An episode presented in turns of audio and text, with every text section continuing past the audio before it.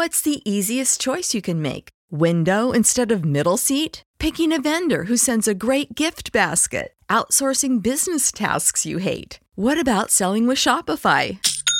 Whether you're selling a little or a lot, Shopify helps you do your thing, however you cha-ching. Shopify is the global commerce platform that helps you sell at every stage of your business. From the launch your online shop stage to the first real life store stage, all the way to the did we just hit a million orders stage. Shopify's there to help you grow. Whether you're selling scented soap or offering outdoor outfits, Shopify helps you sell. Wherever and whatever you're selling, Shopify's got you covered. Sign up for a $1 per month trial period at shopify.com slash try. Go to shopify.com slash try now to grow your business, no matter what stage you're in. Shopify.com slash try. When you need mealtime inspiration, it's worth shopping Kroger, where you'll find over 30,000 mouthwatering choices that excite your inner foodie. And no matter what tasty choice you make, you'll enjoy our everyday low prices, plus extra ways to save, like digital coupons worth over $600 each week. You can also save up to $1 off per gallon at the pump with fuel points. More savings and more inspiring flavors make shopping Kroger worth it every time. Kroger, fresh for everyone. Fuel restrictions apply. Japan Top 10.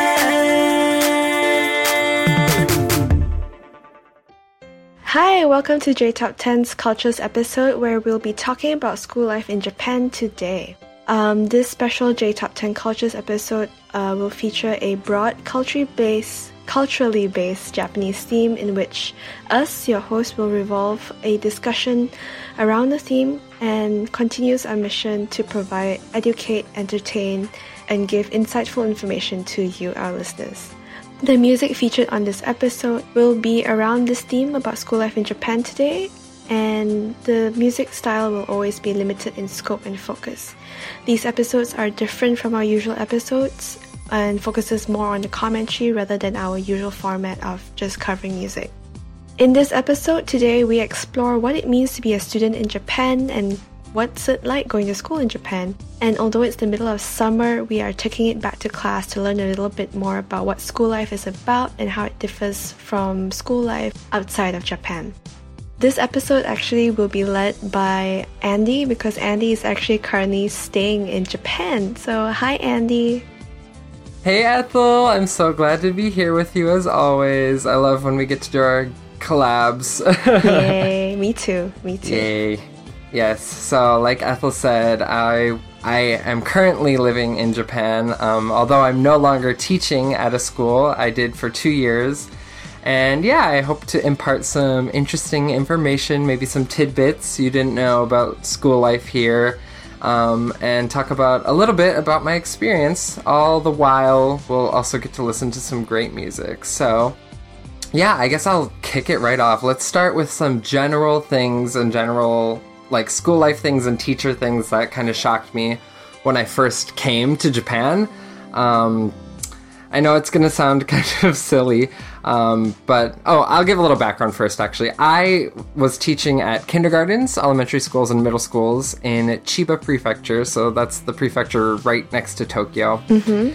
And um, yeah, like for the most part, the thing that shocked me the most was just how much time is spent at school for kids and teachers.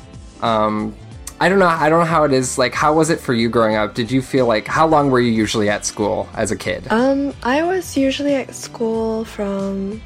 So when I was a kid, I went to a Chinese language medium school, and we started school at like about six thirty. Eh, no, seven thirty a.m. and we'd finish at around one o'clock 1.30 Mhm. but then like every wednesday we'd have we'd stay back till like 3.30 p.m for extra classes or extra co-curricular activities.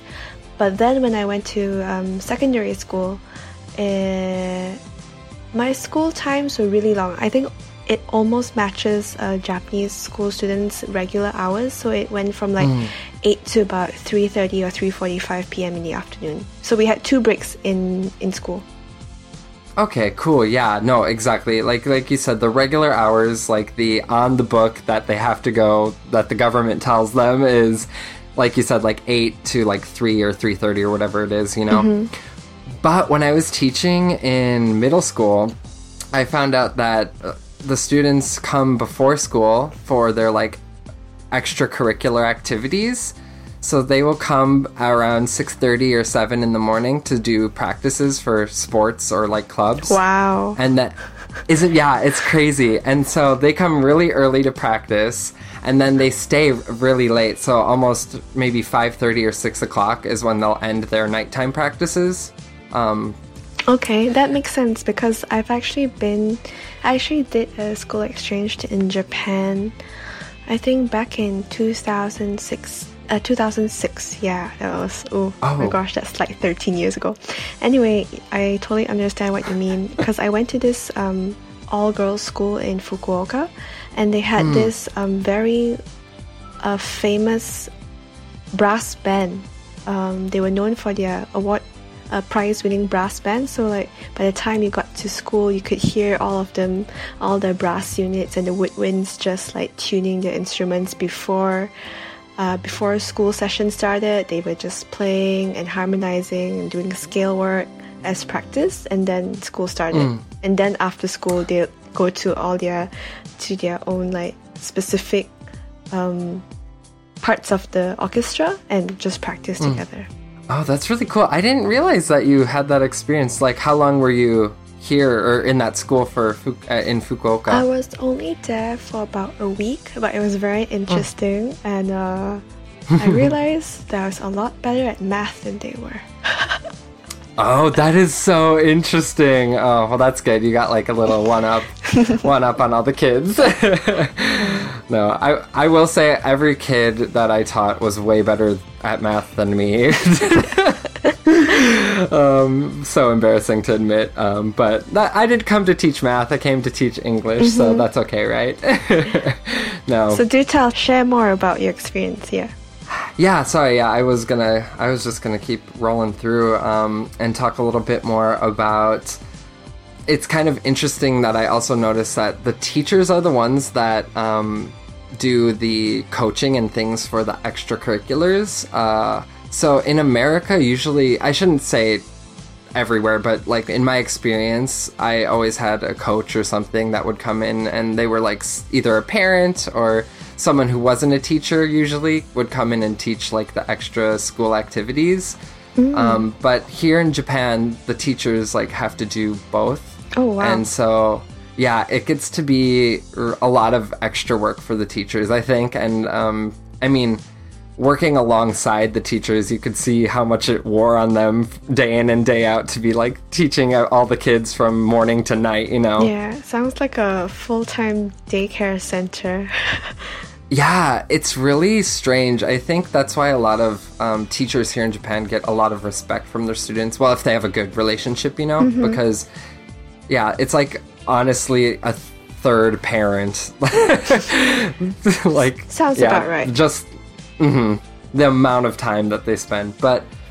Yeah, so I uh, I volunteered to I played tennis throughout high school and everything, and I really enjoyed tennis. So when I was teaching at middle school here, I worked with the tennis team, um, and we pra- would practice and things, and that was all volunteer. So the program I'm on doesn't allow me to work overtime, but or didn't allow me to work overtime rather. Um, so that was all volunteer, but yeah, I I can't imagine those teachers do all of that without without volunteering. That is a direct part of their job. You know, I it's just such a wild concept to me that you're spending all those hours plus like making lessons and correcting tests and everything. Mm-hmm. Now this that sounds like I mean like I have like friends who are teachers themselves so they have to do lesson planning, they have to go through reports, they have to mm. do up report cards, they have to do so many things and take care of your kids. I cannot imagine like adding on top of that already and then going home to sleep, having dinner. You know, it it sounds mm. really intense. Yeah, I knew one teacher who she would get so tired that sometimes she would just fall asleep in her car and then wake up and drive back to school and shower at school and get ready and start her day again without ever going into her house actually. Oh my god, that sounds horrible. But but uh, speaking about sleeping, so a lot of these students because they come so uh, they leave home so early, they arrive at school at like seven a.m. A lot of them end up actually end up sleeping during like the first half of the day because they're so sleepy. Yeah, that is so true. Like, it's amazing. And a lot of times teachers are pretty forgiving just because they know how, like, tough the schedule is. Yeah, they are. They are very forgiving. Like they just say, "Oh, let her sleep," or "Let or let this person just." It's okay. Mhm. Mhm. Yeah, no, exactly. But um, another like funny thing. So I worked at, like I mentioned, for two years, and within my two years at all of my schools, like they shuffle the teachers around every year. That was a Oh. yeah, that was a concept I didn't really realize happened until I came here. But um, a lot of times teachers won't be at a the same school for more than three years. Okay, is this is this something decided by like the municipal council or something? Yeah, I think it's well, it's definitely governmental. I know that it's nationwide, and so it's just kind of like I don't I don't know why. I actually I'm embarrassed to admit I don't know why it is that way, but it's just the system they have. Um, And the same goes for like I know different government jobs. Like uh, if you're working at the city hall, they'll also shift the different sections around every couple years. Like you might you won't work in the same place usually for more than three. Is like the general rule. Wow, I didn't know the terms were so short, or there were even terms because I expect like teachers to be part of a school system for quite a while. Not three years. Three years is really short. Like, Yeah, mm. imagine if a, a teacher just dropped in in your second year and then disappears by Yeah, like your last year. It's it's kind of mm, not so cool. Yeah. It, it's definitely a it's an interesting system. I know that's a word that carries a lot of weight, but Yeah. Yeah, I think part of the like I get how it can be good and bad because you could be in a really bad situation and then getting shifted out of that would be good, but um yeah, I don't know. It's hard to make a lot of good connections and like be feel like a part of the community sometimes, I think. Wait, is it so? If you taught in kindergarten, primary school, and middle school in Japan, were you part of the shuffling as well? Um, so yeah, actually, I got shuffled. I got shuffled one year just because they wanted to change. Yeah, they wanted. I don't know why, but yeah, I got thrown into the mix. So um, that was really interesting, and you. It's hard too because you come in as uh, kind of already an impermanent. Like I wasn't really a fixed part of the schedule, and then to get shuffled out, it felt extra kind of disorienting, you know. Mm-hmm. Yeah, I suppose so. What else surprised you about students in Japan? Or school life? I I think well this is something I kind of noticed uh, um I would notice different things that would come up in like anime and stuff but the students actually clean the school and serve their own lunches um which is kind of I I guess I come obviously from the background in America where a lot of times we have a person who will come and clean the school uh, for us. Like- Janitors, basically, yeah, thing, yeah. yeah exactly a janitor and people who serve lunches if you get the school lunch. Um, so that was strange but even stranger was they don't have a cafeteria at all um, everyone eats Oh, really? yeah Oh. everyone eats in the classroom i don't know I, Oh yeah. yeah, Yeah. yeah, They do that. They, they do. I had that experience when I did my school exchange. was- it's quite fun. yeah was that surprising to you did you Um, not entirely. So when I was a kid, so uh, in Malaysia, because I went to a Chinese medium school, um, it's kind of similar to how a Japanese school functions. So uh, we cleaned our classrooms by ourselves, but that's it. So we cleaned like the doorways, the classroom floor. Uh, every student in every um, class is as like a schedule. So we all take turns, like dusters, sweeping the floor, wiping windows and stuff. But like we didn't clean like um, like the toilets or anything. Like I know in Japan sometimes they do do that. Uh, we just take care of our classroom and most of its surroundings. And um, we did have a cafeteria, so it's up to you. You could either like buy food and eat in the cafeteria, or you could buy food and head back to class and eat with your friends, or like buy food and just go to the field or something to hang out. Oh, that's so interesting. Yeah, no, it's that's even different from my experience at school too. Usually, it's like you either bring your own food or like you bring your own little box lunch, or um, you have to make it. I know in the high schools here it's different. So I think if you wanted the high school experience, you'd have to talk to someone else because I I did not have that. But um, Oh, so I did. I I went to a high school. I went oh. to a high school in Japan. Oh, okay. That makes a lot more sense. And was it kind of similar that people were eating in the classrooms and whatnot? Uh, yeah, they did eat in the classrooms. Uh, they did like disappear off to with to find other friends in other classrooms, and I, I guess they just wandered off to do whatever they liked. There, there is a cafe, a yeah, there is a cafeteria, sort of like a like a soup lady, but you have to go early because whoo, food is like disappears so quick. So most of the time, they still encourage like students to bring their own food too because um, there are so many students in school and it's kind of like a war zone in the cafeteria. Mm-hmm. Yeah. I see. Nice. No, I can totally get that. Um, it's it seems like something that I've heard about from some of my friends who are teaching at high schools.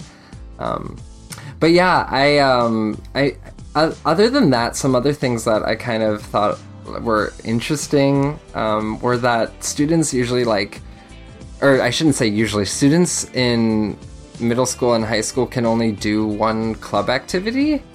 Um, I, I again in the in the states it's a lot different where I would play a different sport for different parts of the season or like I would be in year round clubs like art club or something that I could also do while being in sports. But here, um, students focus in on just like one thing and they're not really allowed to do any other sports unless if it's in their free time on the weekend or whatever. But even then, there's no time because they're always practicing with their teams and whatnot. Wow. Yeah. I did. Okay, that one is new. I did not know that. I thought you could just like, huh, well, it makes sense then. Because most animes, you only see like a particular student in one club and only that club. Yeah, it's it really was strange to me, and it just felt so weird. It felt like I don't want to say a waste of time. It's it's a dedication to the craft, I know, but it felt just so interesting that you dedicate your whole school life to this one pursuit.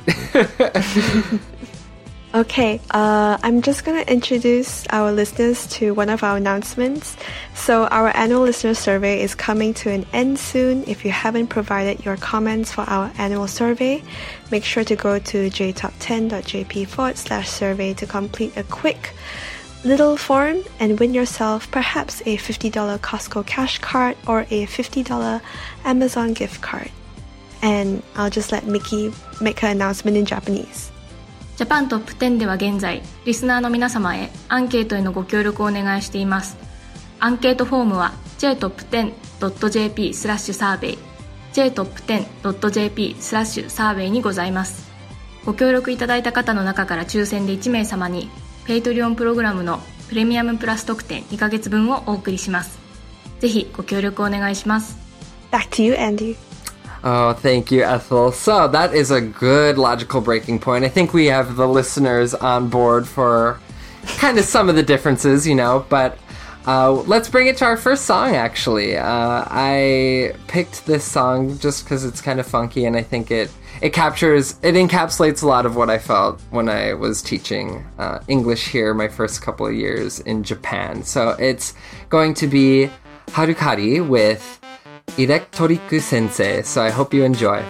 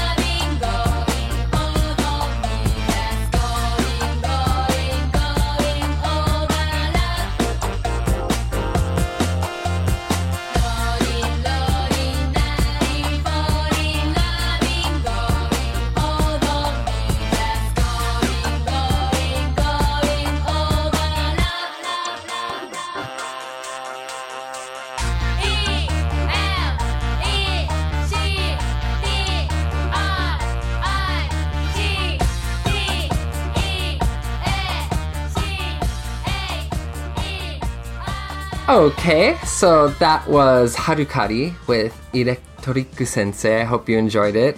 Halcali is actually a female hip hop duo made up of Haruka and Yukari, hence they kind of smushed their names together and became Halcali. Um, and I really, I've liked this group for a long time. The duo made their debut at a free concert put on by Rip Slyme, and those familiar with both Rip Slyme and Halcali can kind of hear similar production qualities as they were both a part of the burgeoning new school of hip hop that was part of the early 2000s music scene here in Japan.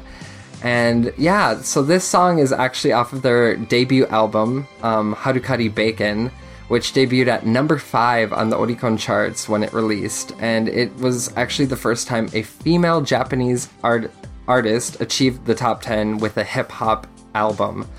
Um, and this song was the first, or sorry, this song was the second ever single from the group.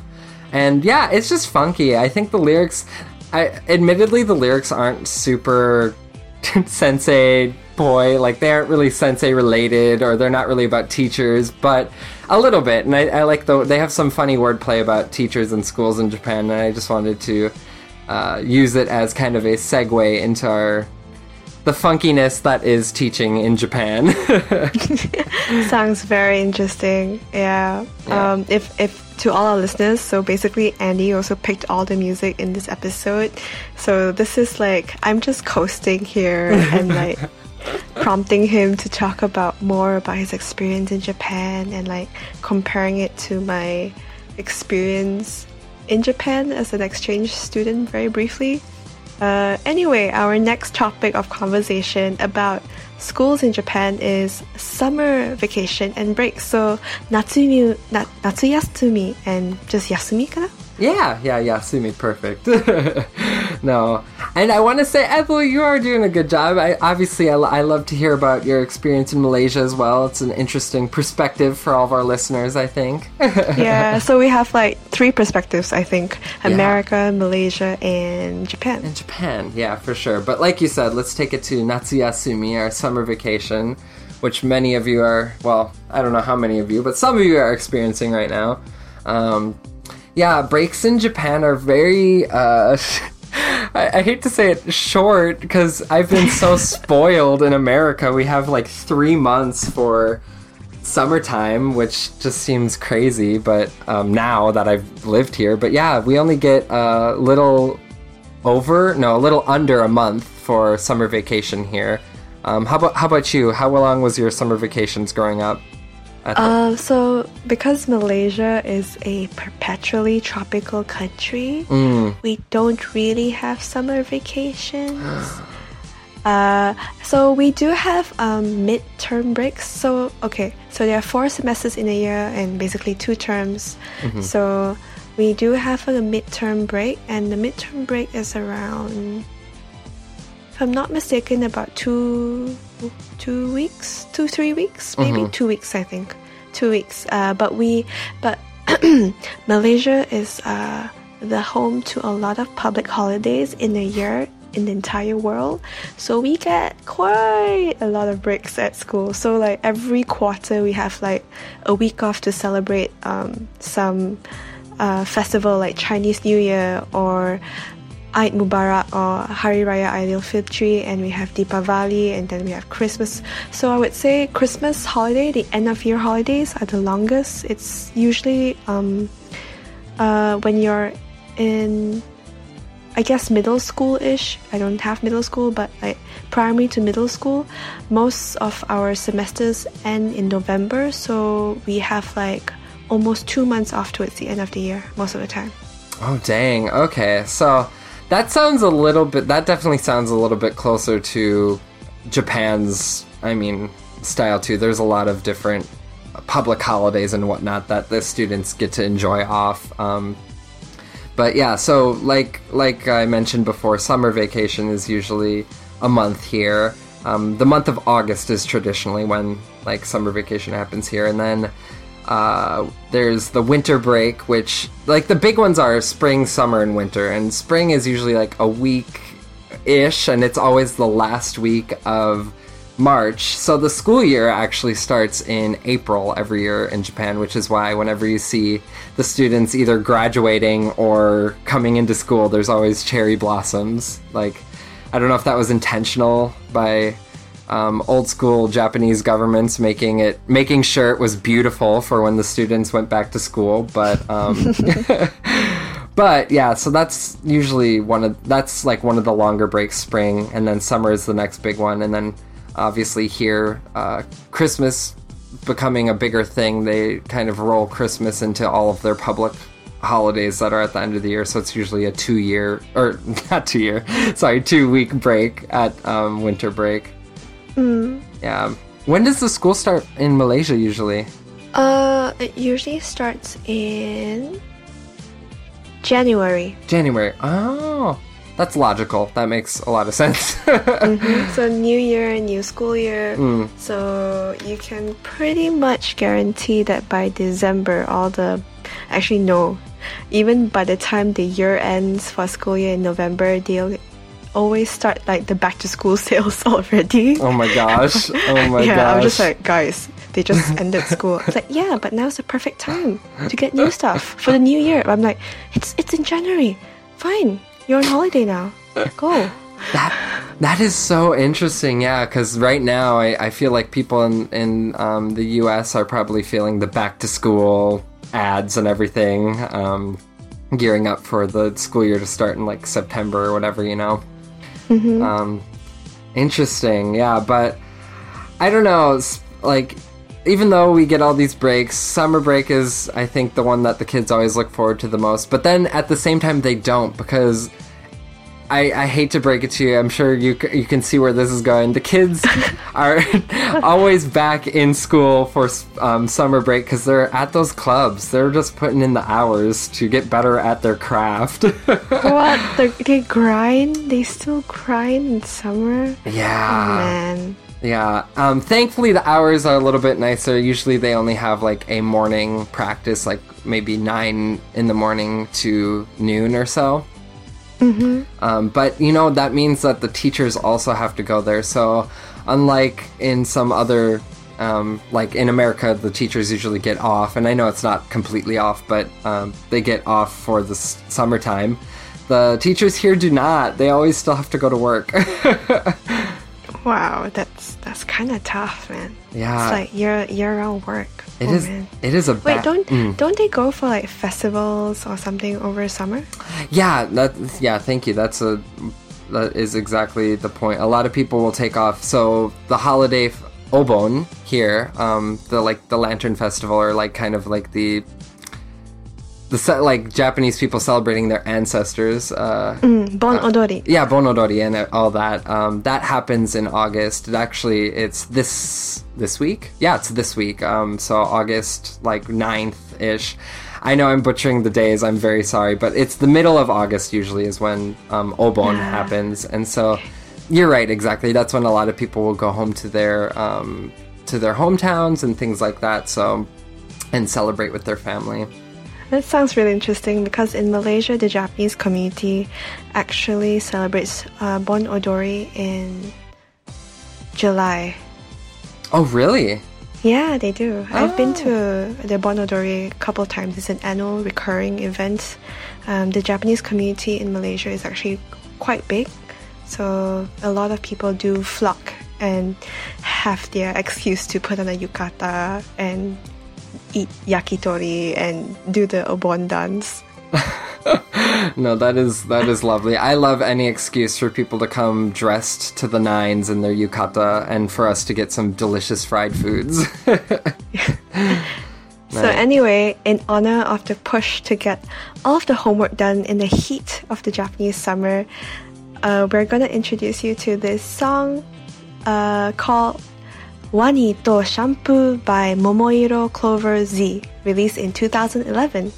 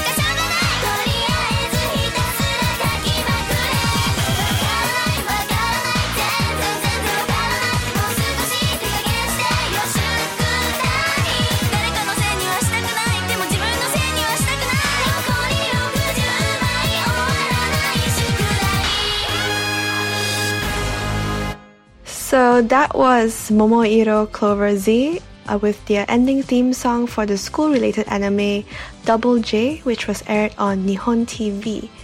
So Momoiro Clover Z, uh, formerly known as Momoiro Clover, has been making music since 2008 uh, under Stardust Promotions Agency. They were originally six members, but they're now down to just four.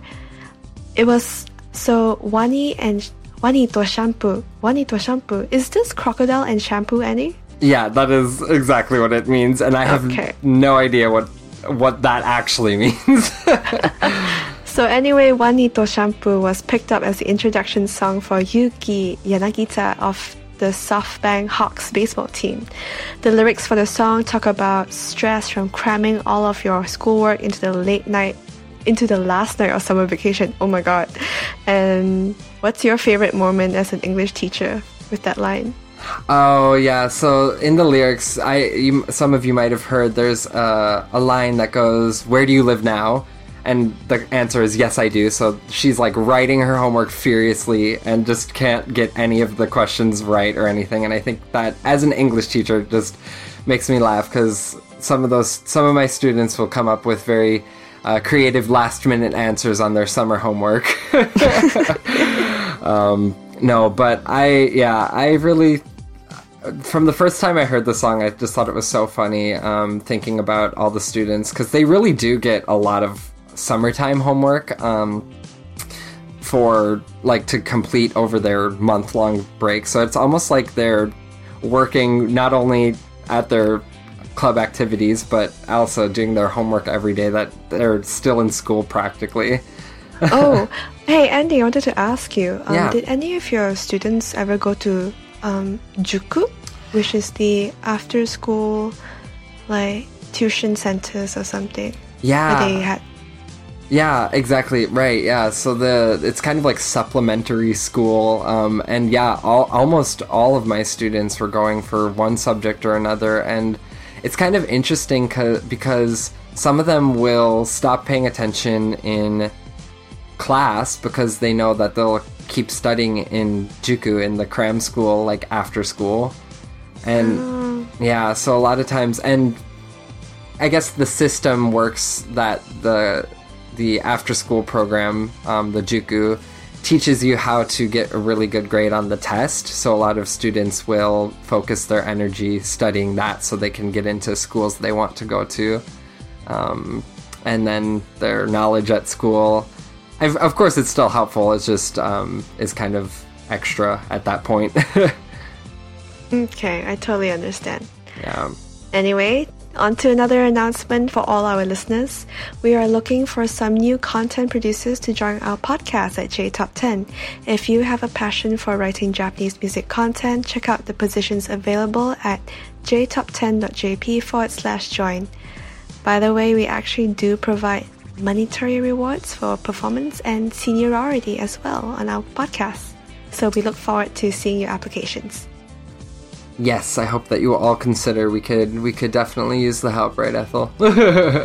definitely, definitely. all right. So, in the Japanese school year calendar, immediately following summer vacation is usually sports day. So, have you heard about sports day before? Do you know anything about it, Ethel? Uh, yes, we also have sports day in schools in Malaysia. So, and I am highly aware and quite educated about sports day and special events in Japan because of the amount of anime I've consumed in my lifetime. yes, that is true. It is like a frequent, it, it's a must have for any school related anime or drama. no, but, um, so I'm sure as for those of you who don't know, Sports Day is a really big thing where um, a lot of the s- well, I shouldn't say a lot of the students, all of the students come together and they form teams. So usually how they do it is they'll split different classes uh, into different colored teams and then on the actual sports day those teams complete uh, compete in events kind of like the Olympics. Um, so there's a lot of running events and a lot of um, a lot of different things, and some of the events are separated by age range. So they'll have younger students doing kind of more cuter events. So if you're in the elementary school, I know there's one event where they have this giant hoop that someone holds and um, all of the kids try and throw a bunch like these tiny little rubber balls into the hoop and it's super adorable Sounds so cute. um, but there's also okay, Ethel. I have to come clean. There's one event at the sports day that really terrifies me, and it's called Kibasen. Have you ever heard of it? No, I do not. So Kiba-sen is uh, this. You might have seen it in some anime or something. I think it, it was recently featured in um, Boku no Hero Academia or My Hero Academia, kind of prominently. So there's two, well, two or three or four students who form like a base, and they hold up a student in the middle of them, and then the students like play chicken and try and pull like the students who are on top. So there's a bunch of different little pods like this where it's some students on the bottom with one student on their shoulders. Um, and then the student who's on the shoulders tries to pull the headbands off of other students. Oh, I know what you're talking about. Yeah. Okay, I okay, I remember I I remember the episode in Boku Boku Hero Academia and Mm. also I think I've seen I've seen some like Japanese dramas that that had that scene. Oh, I know what you're talking about. Oh, it, it can be quite intense, quite brawly. Yeah, like the the students get so scrappy. It is it, it I feel like it's truly their everyday frustrations with their classmates come out. um I mean, I guess if if it works like I I guess it works. Um, but that one definitely terrifies me. And usually, that one, well, I shouldn't say usually, that one is only for um, the boys in in uh, the classes. But then the girls have kind of a counterpart, and I can't remember the Japanese name for it now. But they have this thing where they there's this giant log, um, and there's like, or not just one. There's like a bunch of them in a row, and the girls have to they're on opposite sides of the field and they have to try and pull the log away from the other teams. Mm-hmm. Um, it's basically tug of war, but what happens is uh, if you pull the log away from the team that you're facing, you can help other teams. So if you have a really strong team, they can pull the log away and then just kind of demolish the competition. Wow. Okay. yeah. What Yeah. about the culture festivals? Like those are the most common themes that I see that are very popular in a lot of animes and mangas and dramas. Yes, so the culture festivals are interesting. Um, they're way different between middle school and high school, but I can talk a little bit about the high school just because I saw some of the students preparing for them and talked with them um, a, a couple years back. So the culture festivals are interesting because they the students work with their teams and club members to make small little shops or performances or little stands for um, parents and alumni and other people in the community to come and enjoy. Um, so, as well with like the Sports Day Festival, all the preparations are done by the students, including like budgeting and getting money together and things like that. So, um, it's just really interesting to see how independent students are and creative they get with what they want to do. So, some common ideas for cultural, I shouldn't say common ideas, common things you'll see at cultural festivals are haunted houses, like sweet stands, so either chocolate bananas or chocolate covered bananas or waffles or pancakes and things like that. Um, a lot of times students will do musical productions. I know the one here um, near my near my house, the high school near my house did a production of Aladdin last year. Um, probably in, Wow, in impressive. anticipation for yeah this year yeah so it's really it's really uh, an interesting thing and i'm always so impressed at how good the quality of everything they can do is especially since they do all the planning themselves you know mm-hmm. Wait, how do you actually get the their budgeting and finances in? Quite curious about that. Um, that part, I'm shame to admit, I don't know. I know that they, I think they get some help from the PTA, so the Parent Teacher Association. ah, um, okay, makes sense. Yeah, and I think they get a little bit of help from that, and probably some other events that they do throughout the year. Um, and then, so the student council usually decides how to like distribute the budget and um, then students have to apply to the student council for money for their um, with their plan and everything. You know. Um, Okay, sounds pretty cool. yeah, it was. It is. It is pretty nifty. I, I have to ask: Is there anything? So you said there's a sports day in Malaysia, but is there anything like a culture festival that you guys have? Uh, not really in schools. Well, we do celebrate all the multicultural festivals in Malaysia in school, so there's never really like a, a like a cultural day festival. It's more like every time there is a major festival, we do like events in school to celebrate, and then after that, we'll go on our festival holidays and celebrate with family. Oh, okay, that makes sense. Yeah, mm-hmm. I see. I see. Well, to kind of get us in the spirit for getting ready for Sports Day, getting ready for Culture Festival, I'd like to introduce our third song of our episode. It's Urufuruzu with Gatsudaze from 1995. So I hope you enjoy that. ガチだぜパワフ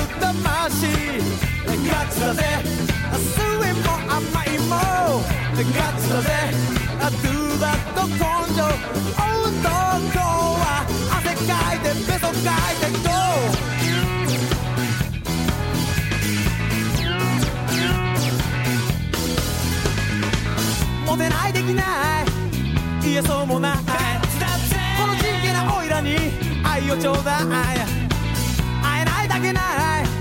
できそうもないこの酒を神様聞い。てちょうだいそんな弱気でどうすんのぐっと飲んでパッとやって。トライトライトライトライトライトライたまに外して Feel so good ほら万が一金田一 Make you it する前にガッツだぜ。パワフル魂ガッツだぜ。何はなくとも。ガッツだぜ。Do that と根性。男は汗かいてベソかいて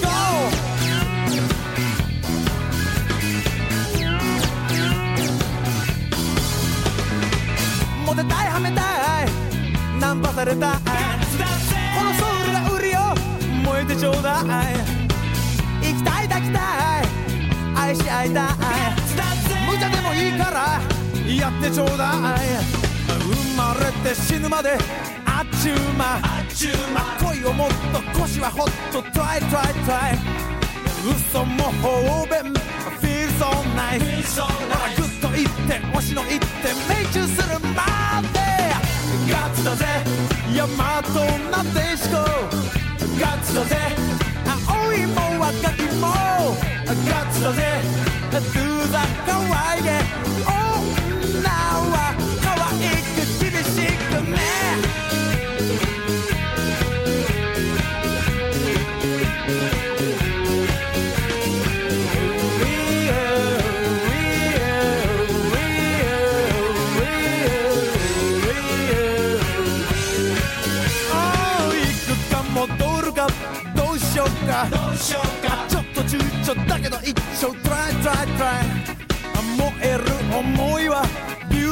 Beautiful あんたがったその他大勢永久 Loving you ガッツだぜパワフル魂ガッツだぜ酸いも甘いもガッツだぜ Do that と根性男も女も盛り上がって GO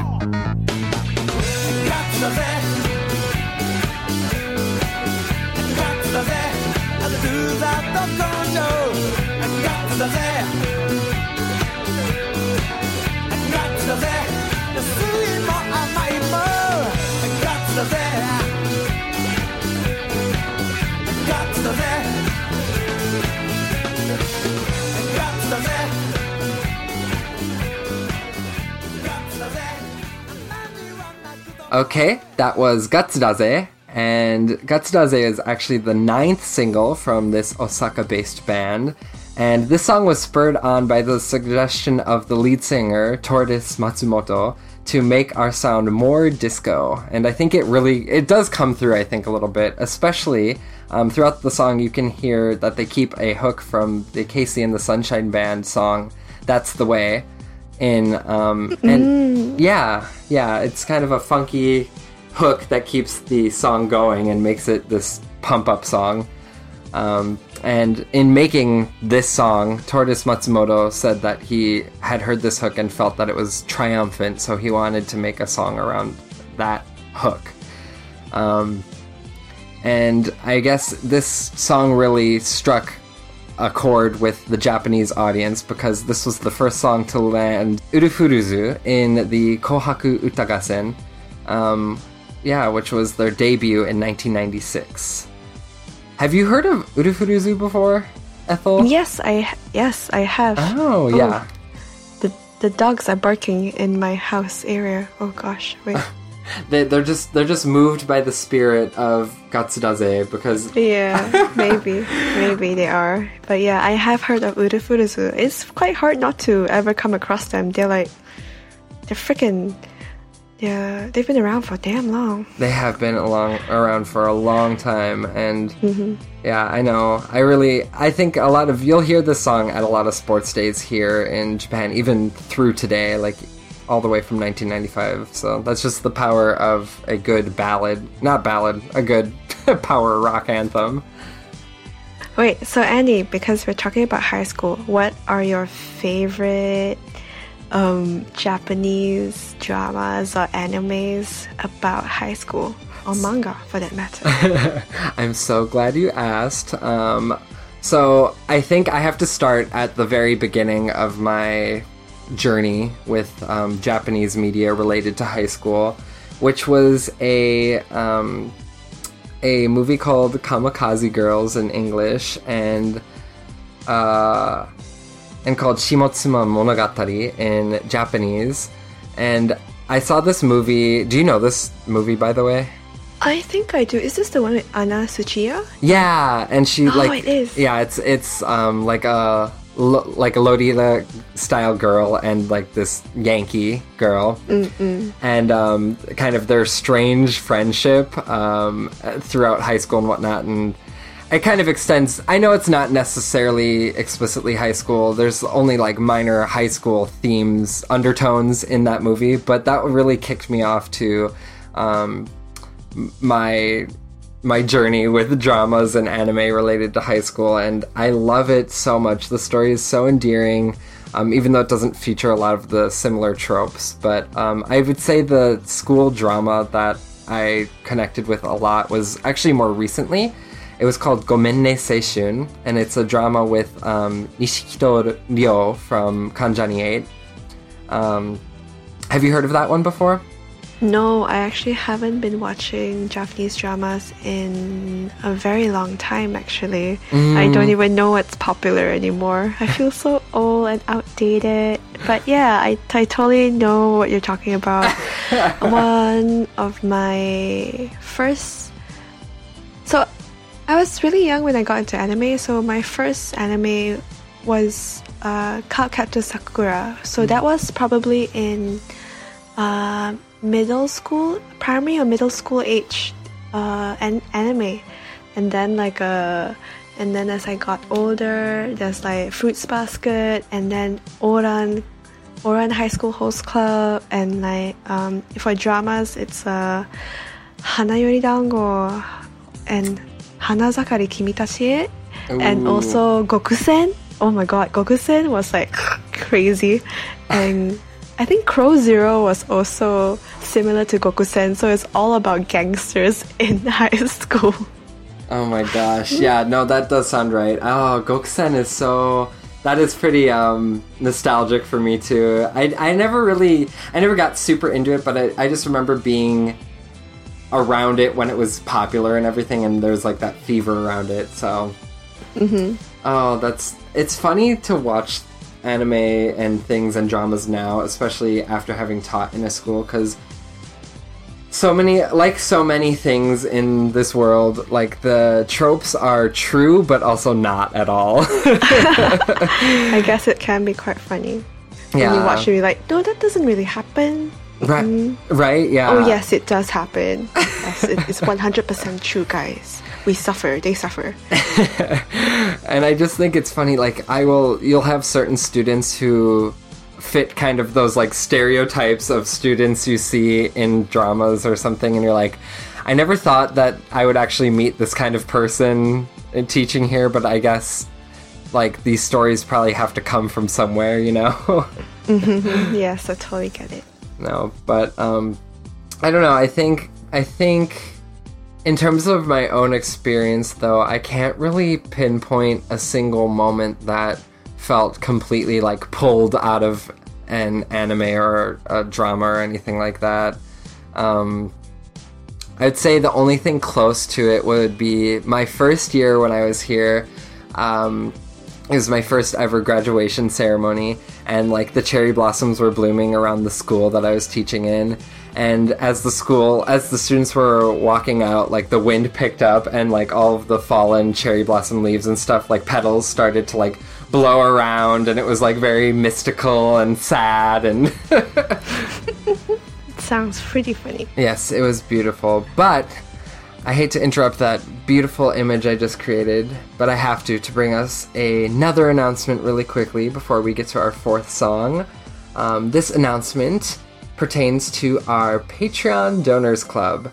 So, I would like to implore all of you to please join our Patreon Donors Club. If you're enjoying the benefits of the episodes this month, then make sure to check it out. Starting at just a dollar a month, that is super cheap. You can get so many good things, including a membership to this Patreon for a dollar a month if you visit our website at jtop10.jp slash club for more details.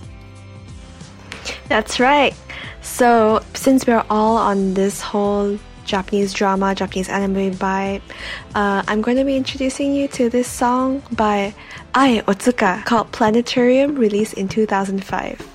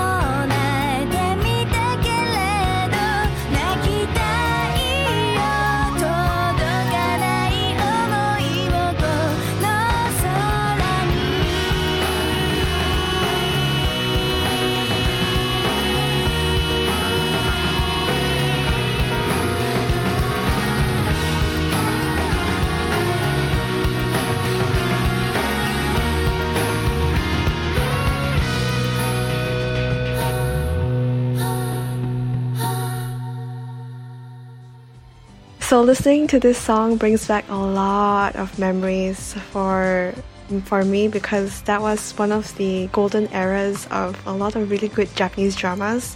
Planetarium was used as the image song for the TBS drama Hanayori Dango, which was based on the manga of the same name. It was also used in a lot of commercials for music.jp.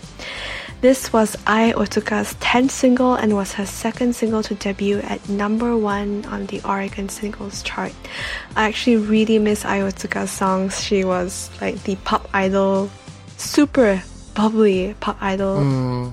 of my generation, and it was amazing. Yeah, I'm kind of embarrassed to admit that I I hadn't um I, ever watched Hanayori Dango, but I knew that this. Scandalous! I know, I know. I, I think I just got my like Japanese visa revoked for saying that out loud. no, but I love this song so much, and this was another embarrassing moment. This was my um my introduction to Ai Otsuka's like music, and I really love this song. Yeah, it's actually one of her very iconic songs. And then there was also Peach, which she did for Hanakimi, which was another high school drama. And also, she she's done a lot of a lot of good music over the years, and they were all very catchy. And yeah, I really miss her work. Mm, that's interesting. Uh, we were just talking before recording this episode about our our dramas a little bit, getting getting warmed up to talk about them, and we were talking about Hanayori Dango and Hanakimi having like a lot of crossovers, and I guess yeah, this is yet another crossover is Ai Otsuka's um, music. I totally agree. nice, cool. Well, So, mm, I know, next? I know. I hate to. We're kind of getting to the end of our discussion topics. I know I've tried to bring out a lot of my memories and everything. I hope I've done a good job so far, but sadly, all good things have to come to an end, just like everyone's time at school also comes to an end. So I want to talk a little bit about senpai culture and graduation for our last little topic going into the end of this episode. Okay. So, um, I don't know. Actually, I guess I can start off by asking you a question, Ethel. Is there like a strong sense of like older, older, your like seniors and like people below you in Malaysia? Do you have kind of that culture of hierarchy? Um, not so much actually. The seniority, seniority or differences in school are not very distinguishable in Malaysian education system.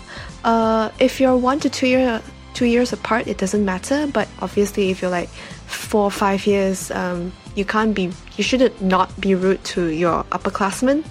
And uh, and the same likewise you should not be looked down on your lower classmen too. So um, no there is actually no difference. I'm actually friends with quite a few of my seniors from school. And uh, I, I also had friends in like lower grades too. So no don't have any very concrete ones. It's just be nice be nice in school and everyone else will be nice to you too Oh, that is a good. That is a good rule. That's a good rule of life to live by. But Yes, it is. um, yeah. So as I'm sure you all know from every meme and everything that has come out for the past couple of years, you know, notice me senpai and everything. I know that's pretty old, but um, yeah, senpai uh, culture in Japan is pretty strict in terms of um, if you're younger than someone, you will always like treat the person older than you with respect and everything. Um, and in exchange, it's that like the person who's older than you will teach you a lot and help you along, and you know, um, all that thing. So even like you mentioned, like a year difference here can make a lot of. I mean, it doesn't ch- it doesn't stop people from being friends or being friendly or anything, but um, there's still a different dynamic between older and younger students here, and I would see it especially happen a lot with like, um, well, I guess with all students, but I when I was on the tennis team, it would happen a lot with the older boys to the younger boys on the tennis team. They would be really strict um, about like certain things like cleaning up and whatnot. They would have to they would make them do um, extra work rather than exerting themselves. What about in America, Andy? Was there like a very strong uh, classman system, like between seniors and juniors and freshmen? I think, like you mentioned, there wasn't like I was definitely friends with people both like above and below my grade level, and so I don't see it. I could see it maybe happening sometimes with sports, like uh, people getting I don't know, um, getting touchy about like, oh well, I'm a senior, so I should be playing whatever. You know what I mean? Um, people just wanting to get their way because they're older or put in their time, but. Um, other than that, there's not like a really not like here in Japan where you change the way you speak and address people um, who are older than you. Um, Oh, So- you know, you were talking about since class, like like different classes and stuff in sports teams.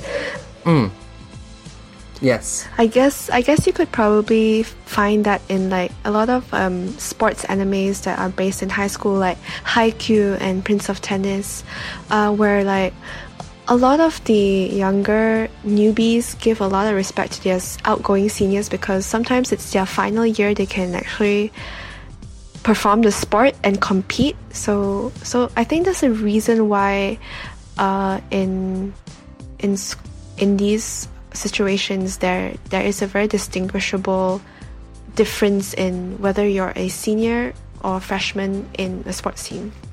yeah, that is a that is a good point. and yeah, I know. Um, oh, the tears are always flowing from the senior members of like the sports teams um, on their last day, their last game, or whatever. I it's always like the most emotional time of the year for them. um, yeah, but I th- the thing that I found kind of especially interesting about um, like senpai culture or like yeah um, kind of uh, after graduation even um, students often will come back and uh, for special events like sports day or culture festival and they'll come back and support their teams or maybe they'll come try to meet teachers who are there if they've come back to the school or still at the school.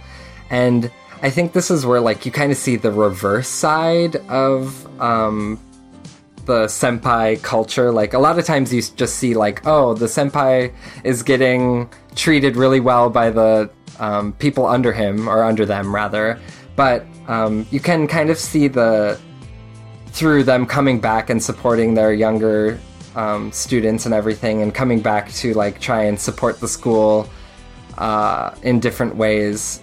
That it's kind of the reversal of the senpai culture, like them trying to give back to the community that made them who they are.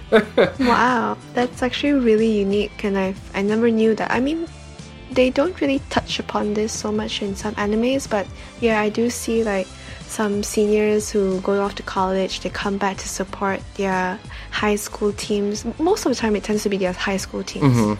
Yeah, and that's that's really sweet, very touching. Yeah, no, it was it was also really jarring because I would see these students come back to these events sometimes and they'd be talking to everyone and I I just had no I I I, I guessed from their interactions that it was like a former student, but it's just interesting to see um, people come back because I never I when I graduated high school I didn't really go back or anything to not in a bad way, but just um, it was like the closing of that chapter, you know. So it was interesting to see how a lot of students will come back and um, support their teams and whatnot.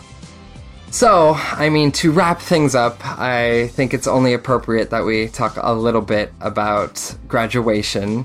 Um, so, graduation in Japan is really, really somber. It's kind of sad, actually, um, compared to well, in the states, I wouldn't necessarily say it's happy, but there's definitely there's a sense of fi- finality with the Japanese graduation ceremony. I think. Um, do you, what? I guess I, I I'm sorry to keep asking what's it like in Malaysia, but I'm curious. Do you like have what was your experience graduating in Malaysia? We don't have graduating ceremonies. Oh, really? Uh, if we did, I didn't know, and I didn't attend one. Oh, that is okay. Even more interesting. There's no like no. Yeah, it's like it's like okay, you're done because like in our final year at school we have this um nationwide uh, ex- uh, matriculation exam, uh, not matriculation, this nationwide exam that we have to take before we graduate high school. And uh, if you pass that, you get the results, you're like, yeah, we're done. We're done with school. Um, that is off you go. That is super interesting. Yeah, that is definitely way different from the even from America. We in America we have a, a proper, you know, they play they play the graduation music. You throw on your. I'm sure you've seen this in American dramas and whatnot. Your your Yes. cap and your gown and everything. Um, oh yeah, that is one thing here. They don't do cap and gown at least at middle school or any. Well, I guess we don't really have middle school graduations in America usually, but um, I don't think they do them even for high school here.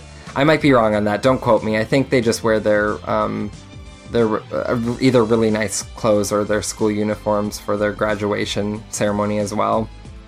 Gosh, you Americans so lucky to get like caps and gowns in high school and undergraduate. I only got a cap and gown and I did my masters, Really? Oh my gosh. which I did not attend by the way, because it was yeah I could not attend my own graduation ceremony for my masters. But yeah, Ethel, don't make me cry. This is so sad. I think we need to have. We'll have a. We'll have next time. We'll get together and we'll have a proper ceremony. no, don't worry because like um for my undergraduate ex- uh, graduation, which I did attend, uh, my friend made me a paper square hat oh my gosh. for me is- to throw. that is so cute. That is so cute. Yeah. Yeah, but I guess to finalize our graduation, we've we've had a long journey talking about school. Um, I've I've thoroughly enjoyed it, but I want to bring us to our fifth song of the episode, our fifth and last song. It is Miss Angela Aki with her song "Tegami Haikei Jugo no Kimi e."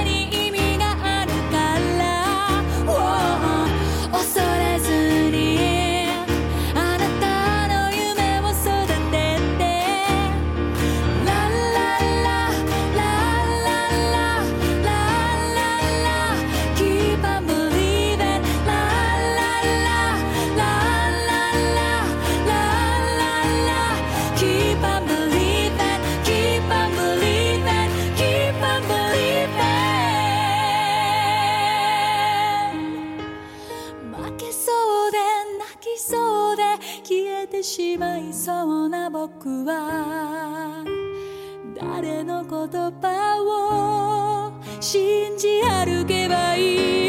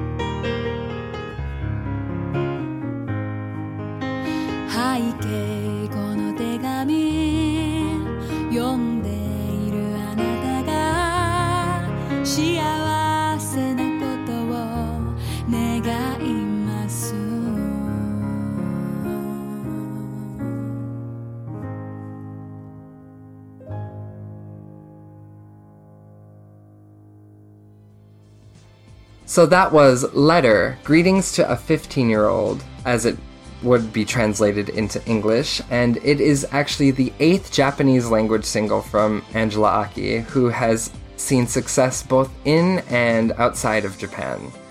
So she actually, I know that she had uh, a small indie career in America before um, kind of breaking through in Japan. And so this version of the song is actually a cover done by Angela Aki, who had written the original song for the NHK 75th annual National School Music Contest in 2008. So that was like a song that all the students, all of the groups that were participating in the National School Music Contest by NHK, they would have to sing this song and then another song, I think. And so she wrote that initially as a choir piece, and then she covered it by herself in this version.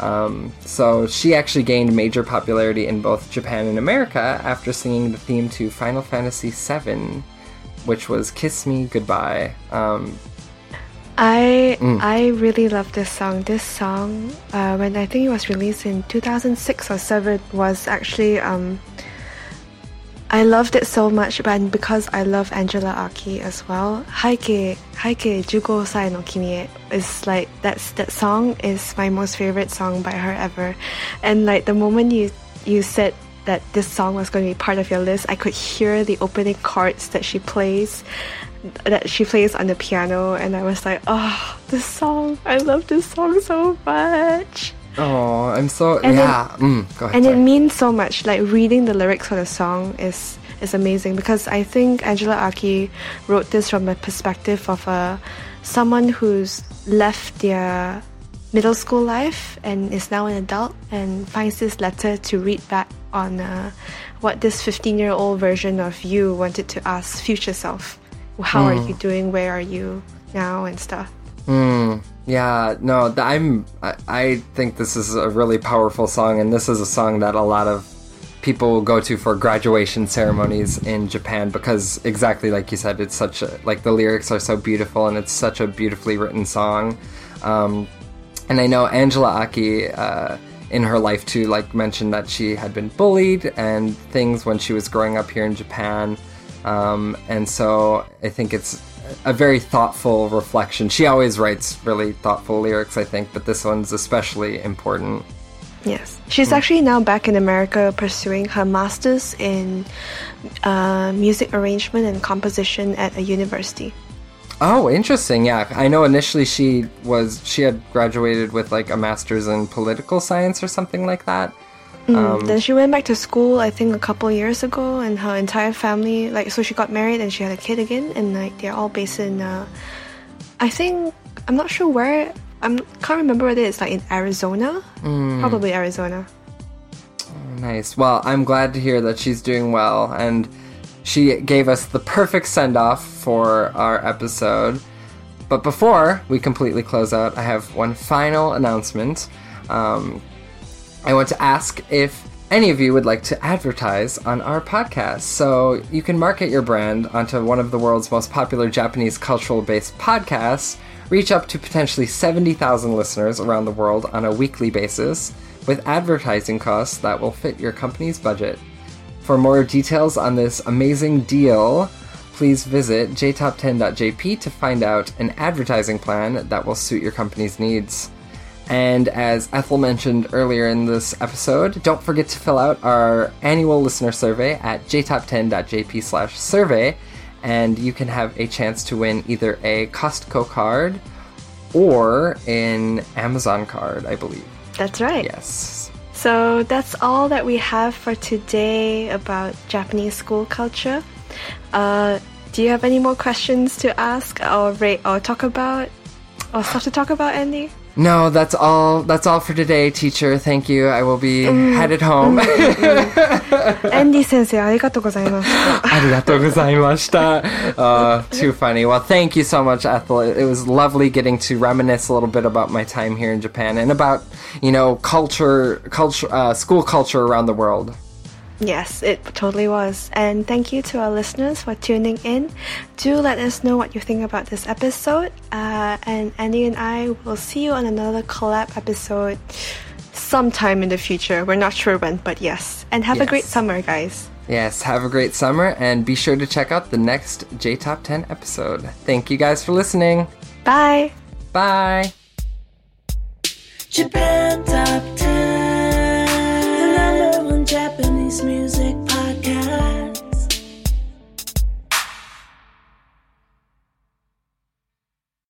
You know how to book flights and hotels. All you're missing is a tool to plan the travel experiences you'll have once you arrive. That's why you need Viator. Book guided tours, activities, excursions, and more in one place to make your trip truly unforgettable. Viator has over 300,000 travel experiences to choose from. Everything from simple tours to extreme adventures and all the niche, interesting stuff in between. So you can plan something that everyone you're traveling with will enjoy. Real traveler reviews give the inside scoop from people who've already been on the experiences you're considering. So you can plan with confidence. Free cancellation helps you plan for the unexpected. And 24 7 customer support means you can travel worry free. Download the Viator app now and use code Viator10 for 10% off your first booking in the app. Find travel experiences for you. Do more with Viator.